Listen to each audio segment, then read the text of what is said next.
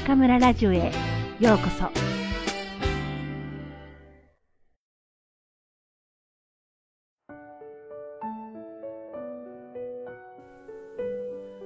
嵐の夜に木村雄一。その1嵐の夜にゴーゴーと叩きつけてきた。それは雨というより襲いかかる水の粒たちだ。荒れ狂った夜の嵐はその粒たちをちっぽけなヤギの体に右から左から力任せにぶつけてくる。白いヤギはやっとの思いで丘を滑り降り、壊れかけた小さな小屋に潜り込んだ。暗闇の中でヤギは体を休め、じっと嵐の止むのを待つ。ガタン誰かが小屋の中に入ってくる。はあはあという息遣い。何者だろう。ヤギはじっと身を潜め、耳をそば立てた。コツン、ズズ。コツン、ズズ。一歩一歩、硬いものが床を叩いてやってくる。歪めの音だ。なんだ、それならヤギに違いない。ヤギはほっとして、そいつに声をかけた。すごい嵐ですね。え？おや、こいつは失礼。はあ、はあ、しやした。真っ暗で、ちっとも、はあ、気がつきやせんで。相手はちょっと驚いて、荒い声で答える。私も今飛び込んできたところですよ。しかし、こんなにひどくなるとはね。まったく、おかげで足はくじくし、おいらはもう散々ですよ。相手は、やっと大きくため息をつき、杖にしていた棒切れを床に置く。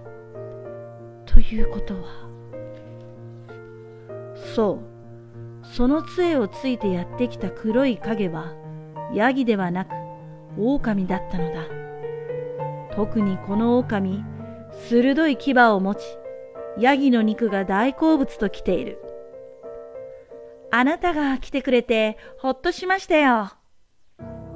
ヤギの方は相手が狼だとはまだ気がつかない。そりゃおいらだって、嵐の夜にこんな小屋に一人ぼっちじゃ心細くなっちまいやすよ。どうやら狼の方も相手がヤギだとは気づいていない。よっこらしょ、うん、いてててて。どうしました？いや、ここに来るとき、ちょっと足をね。そりゃあ大変。ほら、こっちに足を伸ばしてくださいよ。あ、それじゃあちょっくら失礼して、よいしょっと。狼が伸ばした足が、ちょんとヤギの腰に当たる。ヤギは、あら？蹄にしてはずいぶん柔らかいな、と思ったが、きっと今当たったのは膝なんだ、と思い込む。は、は、は、ヘクシー突然狼が大きなくしゃみをした。大丈夫ですか、うん、どうやら鼻風邪をひいちまったらしい。私もですよ。おかげで全然匂いがわからないんです。へへへ、今わかるのはお互い声だけってわけっすよね。本当ですね。狼の笑い声を聞いて、ヤギは思わず狼みたいな凄みのある低いお声で、と言いかけたが、失礼だと思い、口を閉じる。狼の方も、まるでヤギみたいに甲高い笑い方でやんすね。って言おうとしたが、そんなことを言ったら、相手が気を悪くすると思い、やめることにする。風のうなり声と、小屋に叩きつける雨の粒が、代わりばんこに響き渡る。どちらにお住まいで？ええおいらはバクバク谷の方でやす。え？バクバク谷ですって？あっちの方は危なくないですか？へえ、そうでやんすか？まあ、ちょっと厳しいけれど、住み心地はいいでやんすよ。バクバク谷とは、狼たちのいる谷である。ふーん、度胸があるんですね。私は、さわさわ山の方ですよ。おお、そいつは羨ましい。そっちの方はうまい食い物がたくさんあるじゃないすか。うまい食い物とはヤギのことである。まあ普通ですよ。ははは。その時、二匹のお腹が同時になる。ぐー。そういえば腹が減りやしたね。本当に？私もベコベコですよ。ああ、こんな時うまい餌が近くにあったらな。わかりますわかります。私も今同じこと思ってたんです。そういえば、おいらよく沢沢山のふもとにあるふかふか谷のあたりに餌を食べに行きやすよ。おや、偶然、私もですよ。あそこの餌は特別うまいんすよね。えー、匂いもいいし。柔らかいのに歯ごたえもいいっすから。毎日食べても飽きないくらいですよね。ほんと一度食ったらやみつきになっちまいやす。うーん、その言い方ぴったりですよね。ああ、思い出しただけでもたまらねえ。よだれが出そう。ああ、思いっきり食べたい。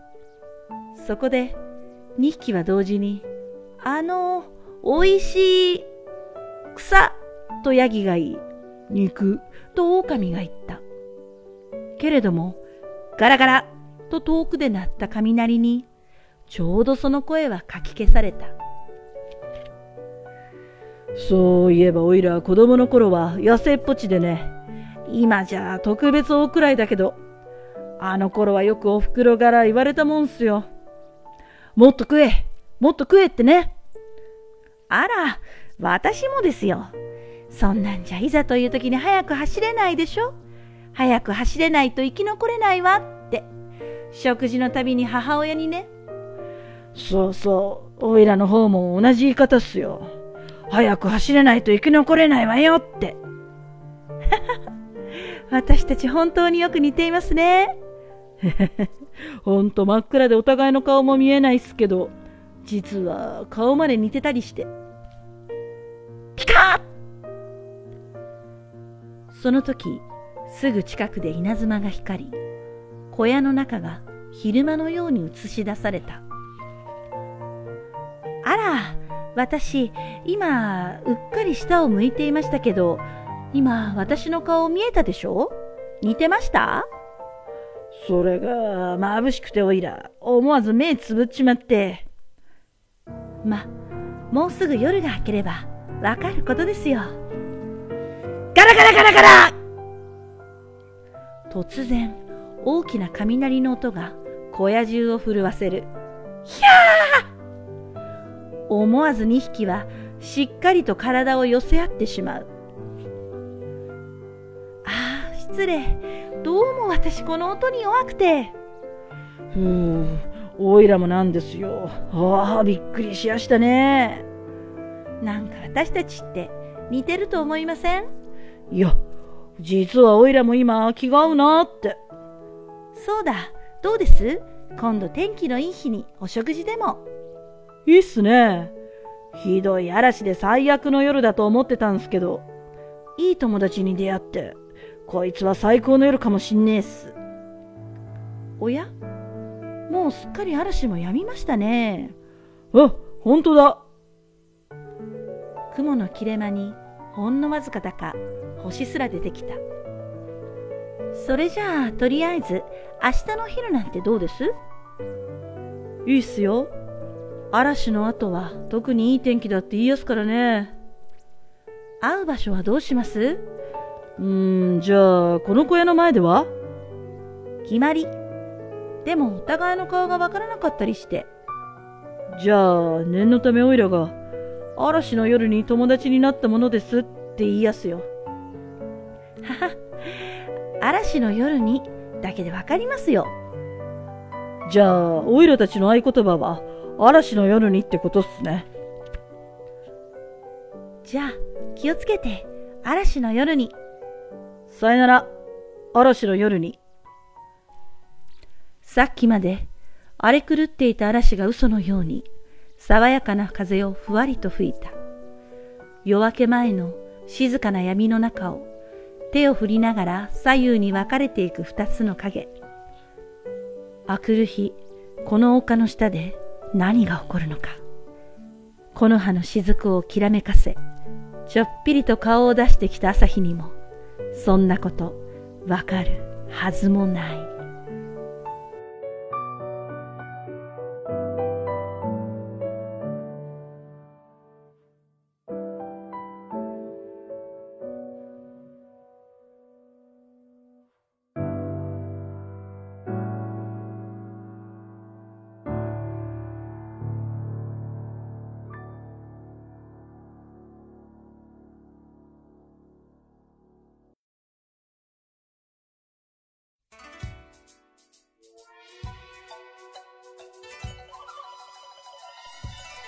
皆さんこんばんは。今夜も中村ラジオへようこそ。私は当ラジオ局のディスクジョッキー、中村です。2015年1回目の放送です。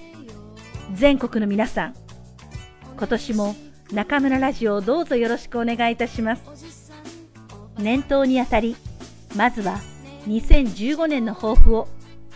とはいえ、実はそれほど特別なものはなく、一回一回の授業を大切に、学生の頭に残り、心に響く授業を行うよう努力すること、出会う人々とのご縁を大切に、見えないところで、気づかぬところでお世話になっている方がいることを忘れないこと、3、4月に控えている学外スピーチ大会を成功させること、最後に中村ラジオを昨年以上に充実させること。